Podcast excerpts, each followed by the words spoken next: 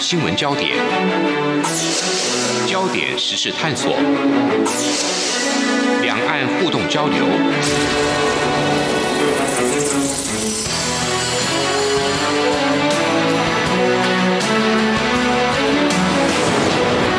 请听黄丽杰制作主持的《两岸 ING》。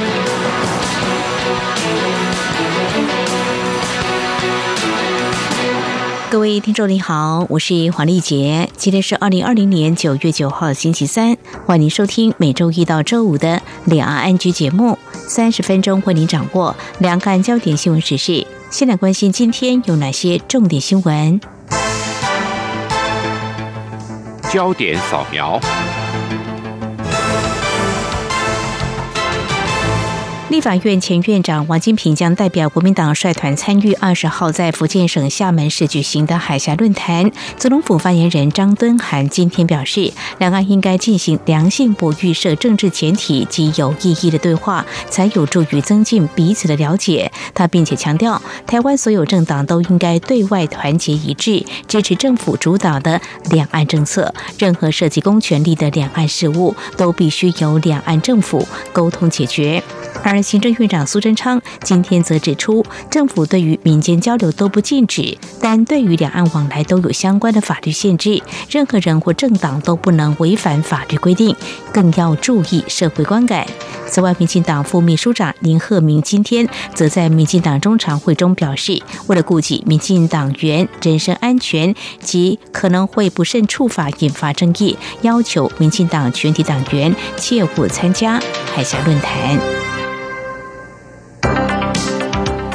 流行疫情指挥中心今天九号表示，由于越南本土疫情趋缓，因此即日起将该国自短期商务人士入境申请缩短居家检疫的中低感染风险国家调整为低感染风险国家。另外，考量香港疫情也有趋缓，因此指挥中心即日起也列为中低风险地区。指挥中心统计指出，国内目前一共有四百九十五例确诊，分别有四百零三例境外移入，五十五例本土病例。康轩文教集团董事长李万吉被爆料指出，本月五号从中国大陆返回台湾之后，并没有依照规定进行居家检疫，其中一度擅自外出，事后遭到新北市卫生局强制集中检疫，并且罚还新台币五十万元。中央流行疫情指挥中心今天表示，类似李万吉的违规案件一共有八百九十九人，累计财罚金额达到新台币一亿一千六百零四万。中国大陆昨天八号新增两例俗称武汉肺炎的二零一九年冠状病毒疾病 （COVID-19） 确诊病例，分别是上海跟四川通报的境外移入病例。而累计报告确诊病例一共有八万五千一百四十六例。至于在港澳方面，累计确诊病例，香港一共有四千八百九十五例，澳门四十六例。北京当局昨天八号举办盛大的全国抗击新冠肺炎疫情表彰大会，同时许多网友涌入在二月七号过世的医师李文亮的微博悼念，自发表彰这名疫情吹哨人。李文亮因为罹患俗称武汉肺炎的二零一九年冠状病毒疾病过世。疫情爆发之初，他曾因为在网络上谈论不明原因肺炎，遭到警方训诫。另外，在境外社群平台上，则是有网友呼吁勿忘在疫情中因为想报道真相而传出失联的公民记者方斌和陈秋实等人。以上就是今天的两岸焦点新闻。稍后焦点探索持续关注中国大陆 COVID-19 疫情趋缓，不过上海近来还是不时有境外移入确诊病例传出。不过在居家隔离防疫措施方面做的多落实以及严格呢？还有目前上海民众防疫动作相较台湾有哪些差别？至于疫情打乱工作步调，台湾民众是否降低前往中国大陆工作或创业的意愿呢？还有，我们也将带您了解，在湖北武汉小学新学期，他们已经不再采线上教学了。不过，在疫情冲击之下，教师做了哪些调整？另外呢，教师从深层的社会面来观察新闻报道，是不是过于侧重所谓正能量？而过于重视正能量又有哪些反思呢？我们在稍后访问中央社驻上海记者张淑玲，带来他第一手的采访观察。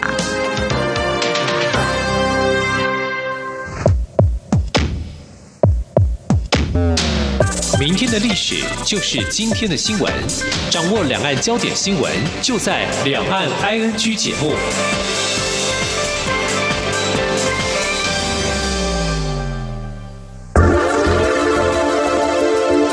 最热门的新闻，最深入的探讨，焦点探索。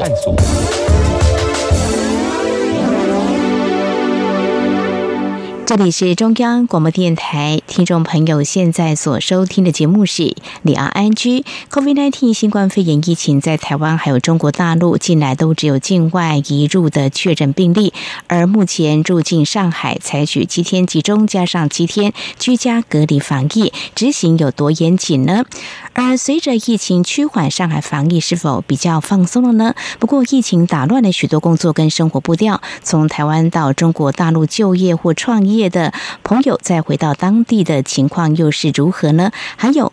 中国大陆的教师怎么样来因应疫情冲击做自我调整呢？同时，在疫情之下，那么以老师的观点来看，中国大陆社会出现哪些现象会感到忧心呢？多个焦点，我们在今天连线中央社驻上海记者张淑玲，带来他第一手的采访观察，非常欢迎淑玲，你好。啊，主持人好，各位听众朋友，大家好。好，上次跟淑玲连线是在八月二十六号，当时你是在防疫旅馆隔离的啊这样一个情况。那么，上海对境外人士是采取这七天集中加上七天居家隔离防疫措施嘛？哦，那算算时间，已经结束居家隔离。呃，这个居家隔离防疫，呃，当时如果呃衔接在这个集中隔离或刚到上海的时候，必须先填相关的表格或怎么样做安。啊，是的，不过其实这些都不用担心。如果是需要来上海的朋友呢，呃，就是他在整个导引的过程里面，你自然会有一些表格要填，包括第一晚到了那个隔离防疫旅馆的时候，呃，其实就要填很多东西。那时候就包含申请了，说呃，第二周你要来隔离，也就是你在。上海可能有个住所，你自己住或者跟你同住的人愿意跟你一起隔离，那就可以申请。嗯，那做这个居家隔离的人啊，比起说如果我选择十四天都待在防疫旅馆的话，嗯，他会要多做一次核酸检测。嗯，因为呃，就是说对上海这个控管当局来讲，他也不希望把比较有风险的人就放回社区嘛，就是居家隔离其实就是放回社区里面。所以在你要结束集中隔离、结束防御。的隔离要回到你家之前呢的前两天，其实要做一次的核酸检测，确定是阴性的人，你才可以在第八天或第九天的时候回到你的家。这样，嗯哼，好，那舒林尼是居家隔离，就在你的住所这边。那那要怎么样跟呃相关的人员做一些配合？有哪些限制呢？台湾是偏居家检疫了，是。好像还会爬爬操啊，是啊，公开线的时候就要罚个五十万到一百万之类的。嗯，那在上海，至少上海来讲啦，我觉得是不太可能。为什么呢？因为你要居家隔离，因为事前都已经申请了，嗯，他就会在你家的大门上呢安装了那个门磁警报器，就他们的科技也算进步了。所以当时一住进来，他就有讲说，你不要开门，除非是你点外卖要送餐了，那。呃，我们会在一个微信群组里面嘛。那如果是要送餐的开门，警卫呢他自己就会在微信群里报说他要送餐给哪一户，所以那就知道这个开门其实是为了送餐。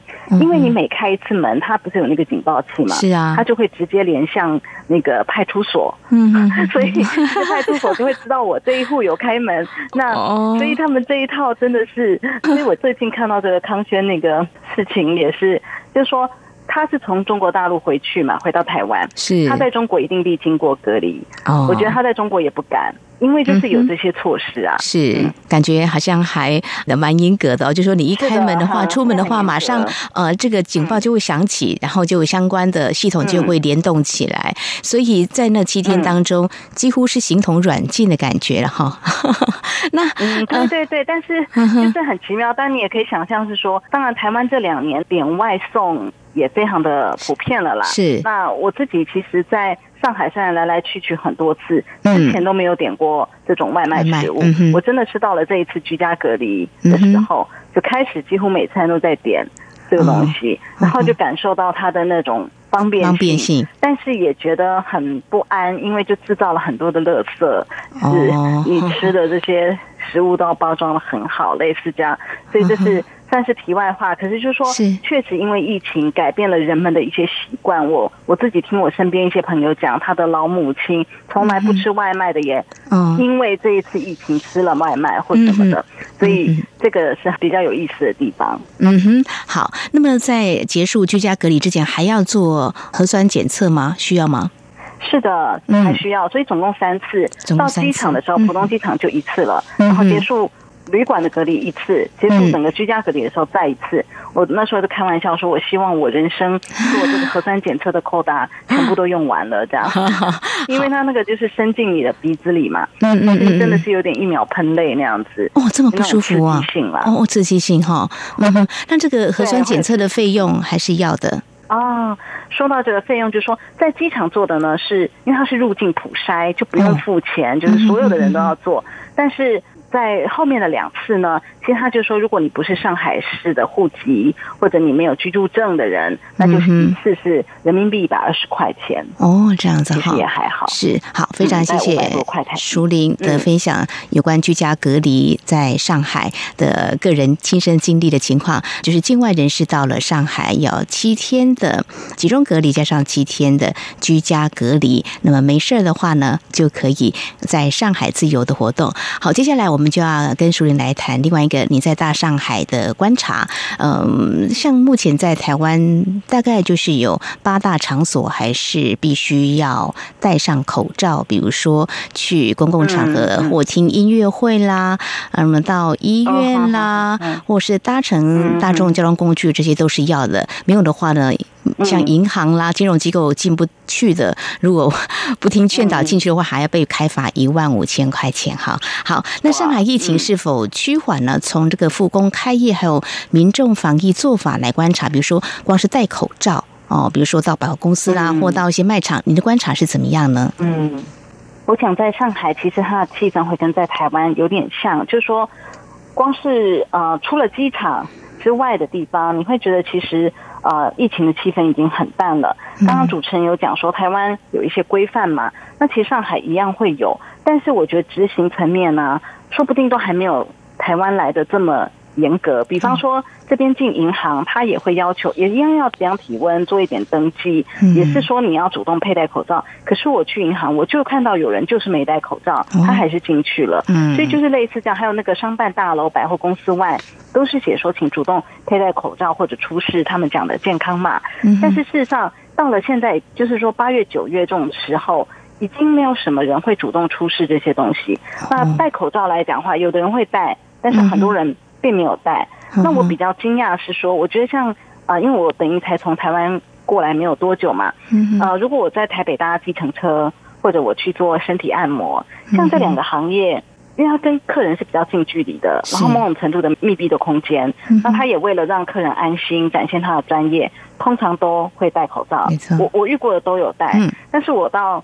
上海来以后，我叫的那种滴滴打车，就是网络上的这种电车，没有遇过一个有戴口罩的司机。然后呢，我也做身体按摩，就经络按摩这些。那小妹妹其实算是认识了啦，她也没有戴。所以像这些，我都会觉得说，有时候台北的防疫的气氛可能都还比上海要浓郁一点。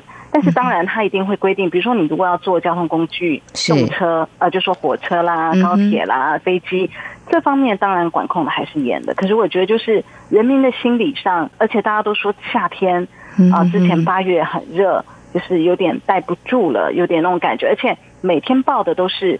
境外新增的，就是说如果有新增，都是从境外输入。嗯，因为上海已经没有本土的新增的例子，所以大家也觉得就是说不需要那么紧张。那这是我看到的部分。好，非常谢谢舒林告诉我们在上海民众防疫的情况哦。那么在台湾，呃，就像我刚才所提到的，在几大的公共场所呢，都必须佩戴口罩。好像这个嗯，疫情新生活呢，大家慢慢习惯了，变成生活的日常哦。不过大家嗯，还是。会觉得本土病例好像没有喽，哦，都是境外移入，难免会有一些松懈的啊。不过我们也希望这个疫情随着疫苗的研发成功，也能够赶快平息结束哦。好，这是在节目前半阶段，我们连线中央社驻上海记者张淑玲来告诉我们，目前上海对于境外人士防疫的情况，还有目前上海那么在疫情比较趋缓之后，呃，各行各业一些店家，还有呃一般民众对于防疫所采取的一些做法。稍后节目后半阶段，我们再继续连线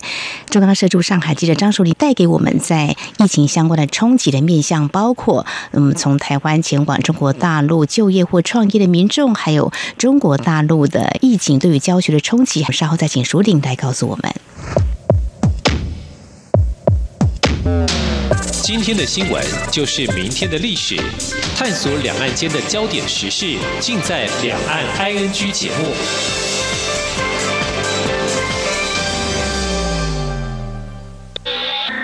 里是中央广播电台台湾之音。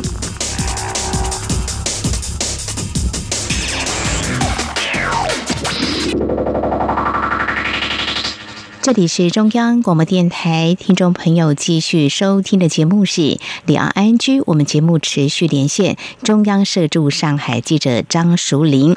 呃，我们刚才提到这疫情。的确打乱了许多工作跟生活步调，包括我们的饮食习惯。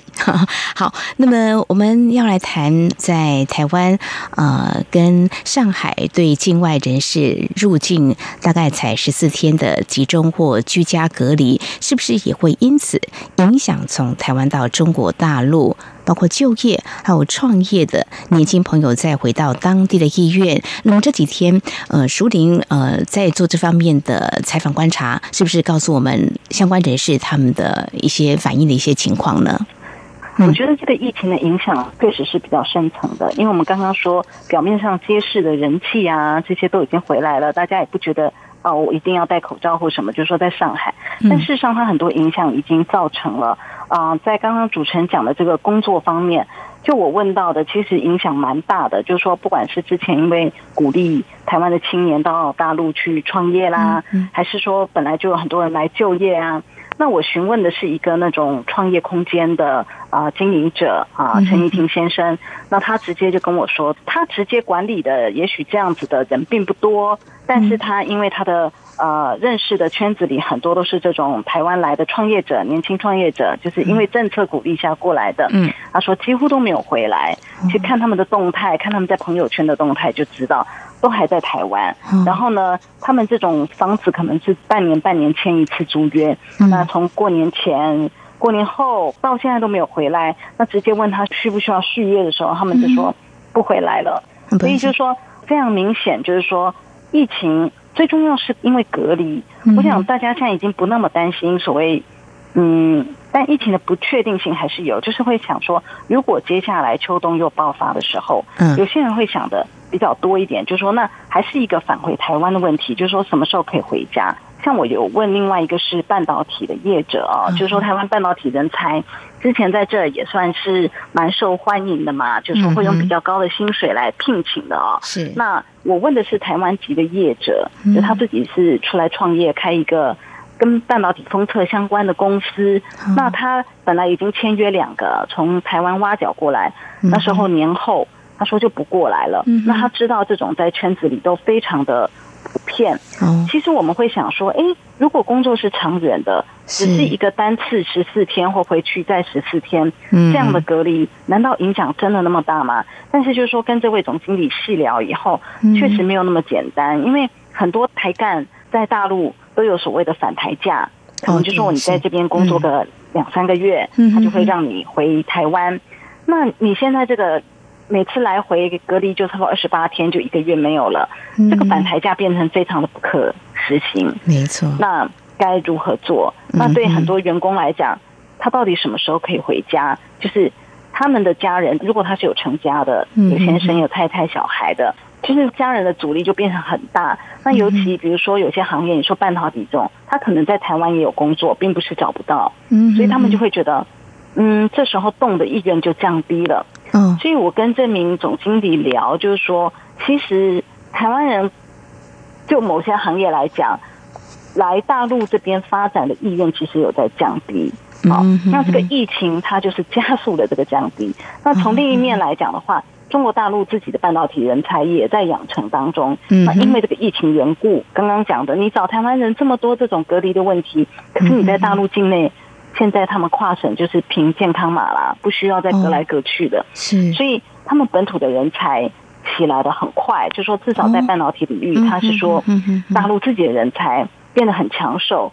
就说呃，如果你作为台湾人不是那么不可取代的话，事实上呃，就是大陆的人才正在取代台湾的。我是觉得很有意思，就是说因为这个疫情的催化下，这个两岸的就业版图是在改变的。嗯哼，这也是我们值得关注的一个情况哦。就是疫情改变了每个人工作或生活的形态，但是工作是不是会被抢走？我们讲的这么直接，是因为如果因为疫情的关系哦，可能会考虑这个考虑那个，老板也为难，是不是会做不同的一个策略或啊工作计划的调整？我想这也是呃我们后续值得关注的一个情况哦。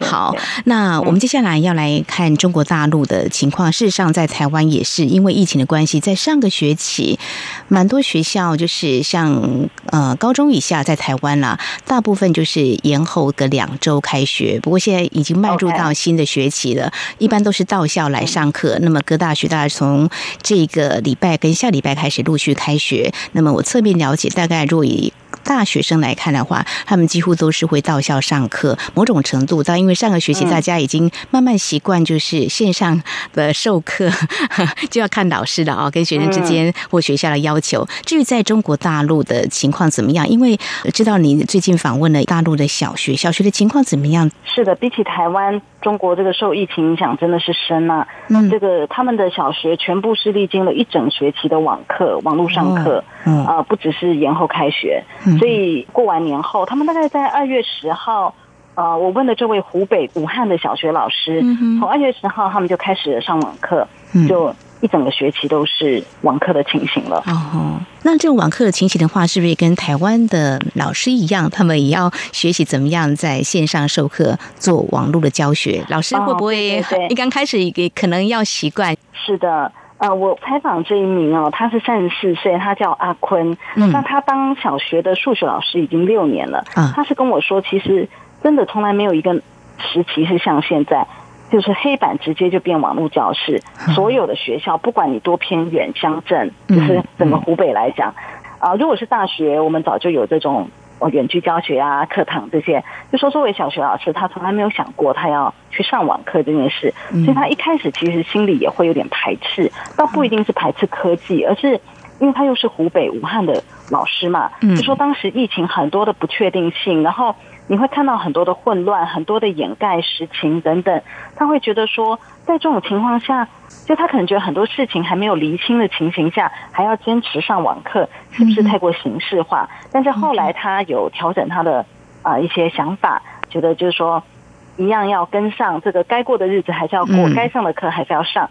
那他有提到说，网络上当时就多出了很多。教老师怎么教网课的这种短短的影片。啊，对，就是说，也许是工具，也许是技巧，啊，让他们就是也学习着怎么啊跟小孩子互动。那我觉得比较有意思，他有提到说，网络是一个弱控制，就说你透过网络，你其实很难像实际你就在学生旁边立刻看到他的反应，立刻知道他学的怎么样。可是透过网络的话，这种控制是弱的，弱控制，所以你在不是很能掌握学生。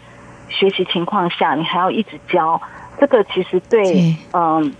网课老师来讲是一个挑战，尤其对比较小的小孩子。嗯哼哼，这的确，我是侧面了解。比如说比较大的孩子，像大学生，就说有些老师会说会点名，然后点到你，你就要有所回应，知道你有没有在上课。不过现在看老师不同的教法，其实有一些老师是录好一段影片，然后你随时就可以去上他的课，这是一种自由制。对对，也是这是台湾的某些学校的做法啊。我们两相比较，不过对老师来说，的确是一个重新学习。他也觉得很奇怪，怎么样去知道孩子啊，他有没有认真上课？特别是这么小的小孩，小学生嘛，毕竟不一样嘛，哈。嗯，对对，是。所以他们这个九月一号是他们新学期的开始，又回到实体。哦，他们这一次就做了一个跟以往都不一样的，就是前两周全部拿来回顾上学期的重点。哦，就是因为 你不确定小孩子到底有没有在家学习网课的情况怎么样，嗯，所以就是用两周的时间再把它补一次啊，然后做一个测验。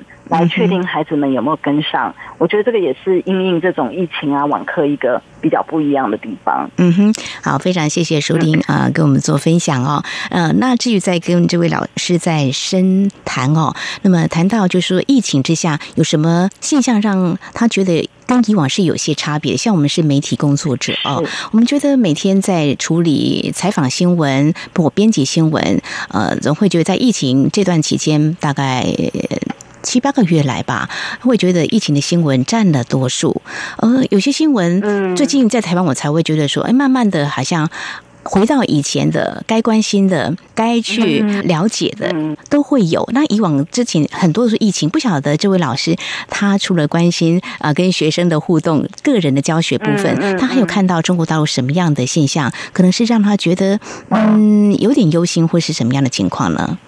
是的。其实他跟我是聊的蛮多的，那他有提到呃，他有感受到说中国是是太强调正能量，我相信我们大家也 有这样的体会。虽然说外界的媒体可能很多会报道中国比较负面的事情，可是在中国境内。你比方你每天看他的新闻联播啊，那比如说前几天这个他们对这个疫情有做一个表彰大会，对抗疫情，嗯，就好像把它当一个庆功，就说这个当然不一定是错的，它也不一定是假的，但是他们会很强调那个正面的东西，然后中间如果有负面的，比方有公民记者要去武汉做报道啊，他可能就会被消失，被什么，然后写了一些比较负面感慨的，像芳芳日记啊这些，就会被。呃，在疫情缓和之后，就会有一批所谓的爱国青年，他可能就去反击，嗯，就是会变得比较情绪化，好像说这个社会他比较鼓励要所谓的正能量的东西。那所以这个老师呢，他就是有跟我说，其实他觉得这样的情况下，变成说疫情的许多负面消息都被压制了。可是他觉得一个社会其实本来就要有多元的声音，除了那种高大上的、看起来都很伟大的、真善美的之外，他觉得。私人的记忆也很重要，就是那些受伤的个人啊，那些比较不愉快的事情啊，那种真实的生活也很重要。他有特别跟我提到了一本书，我查了一下，台湾是没有，好像还没有繁体字本嘛。然后他这就是英国一个记者写的，叫做《巨浪下的小学》，讲的是那个日本三一一啊海啸之后，有一个学校很多的师生牺牲。他是从这本书里面也对照自己。在武汉的情形，然后。也是对小朋友这些，然后有这样子的反思。嗯哼，好，巨浪下的小学，呃，听到你提到，我前几天跟家人到了这个南投的集集，原本是一个小旅行，因为现在国外观光，大家都比较会有长远的考虑，就是不会考虑去。现在啊，政策也大概是不鼓励的哦。那就是家人有孩子呢，就看到啊一个大庙了，盖的很宏伟，可是后面呢有个倒塌的大庙，然后我们就看了一。下原来是呃，在一九九九年的时候，就是九二一大地震的时候，呃，这个大庙呢倒下去，但是呢原址呢就是不动，然后现在变成一个观光景点。呃，家里头的孩子呢就说：“我一定要拍照把它拍下来。”然后就听到有些长者走过，就是说：“那当初在这大庙里头，一些神像。”有被搬出来吗？然后我觉得我那时候的感觉是说，长者有他们九二一发生大地震的惊恐的记忆，那孩子呢？呃，在刚好那一年出生，他可能会觉得说，那年到底发生什么事？有些记忆呢，就像刚才你所提到这位老师呢，他会觉得有些私人记忆的啊一个留下来或怎么样，也许是有必要的哦。这也是在今天节目当中，是的，我觉得谢谢淑玲呃 采访的这位阿坤老师，那么带给我们了。了解中国大陆有些对于媒体的报道的一些新闻啊，他们有什么样的一些感触？好，我们在今天呢，针对上海还是有零星的境外移入 COVID-19 确诊病例，那么居家隔离防疫措施，那么到底有多严格？那么民众防疫好像逐渐放松，不过我们台湾的呃民众呢，前往中国大陆工作或创业的这个意愿呢，似乎是降低了。这个机会有没有可能会被中国大陆的民众给取代？还有疫情冲击之下，为什么有呃中国大陆的小学教师认为社会可能不应该过于太注重这个正能量呢？非常谢谢我们中央社驻上海记者张淑玲今天带给我们第一手的采访观察，谢谢淑玲，谢谢，谢谢。好，以上呢就是今天节目，非常感谢听众朋友您的收听，华丽姐祝福您，我们下次同一时间空中再会。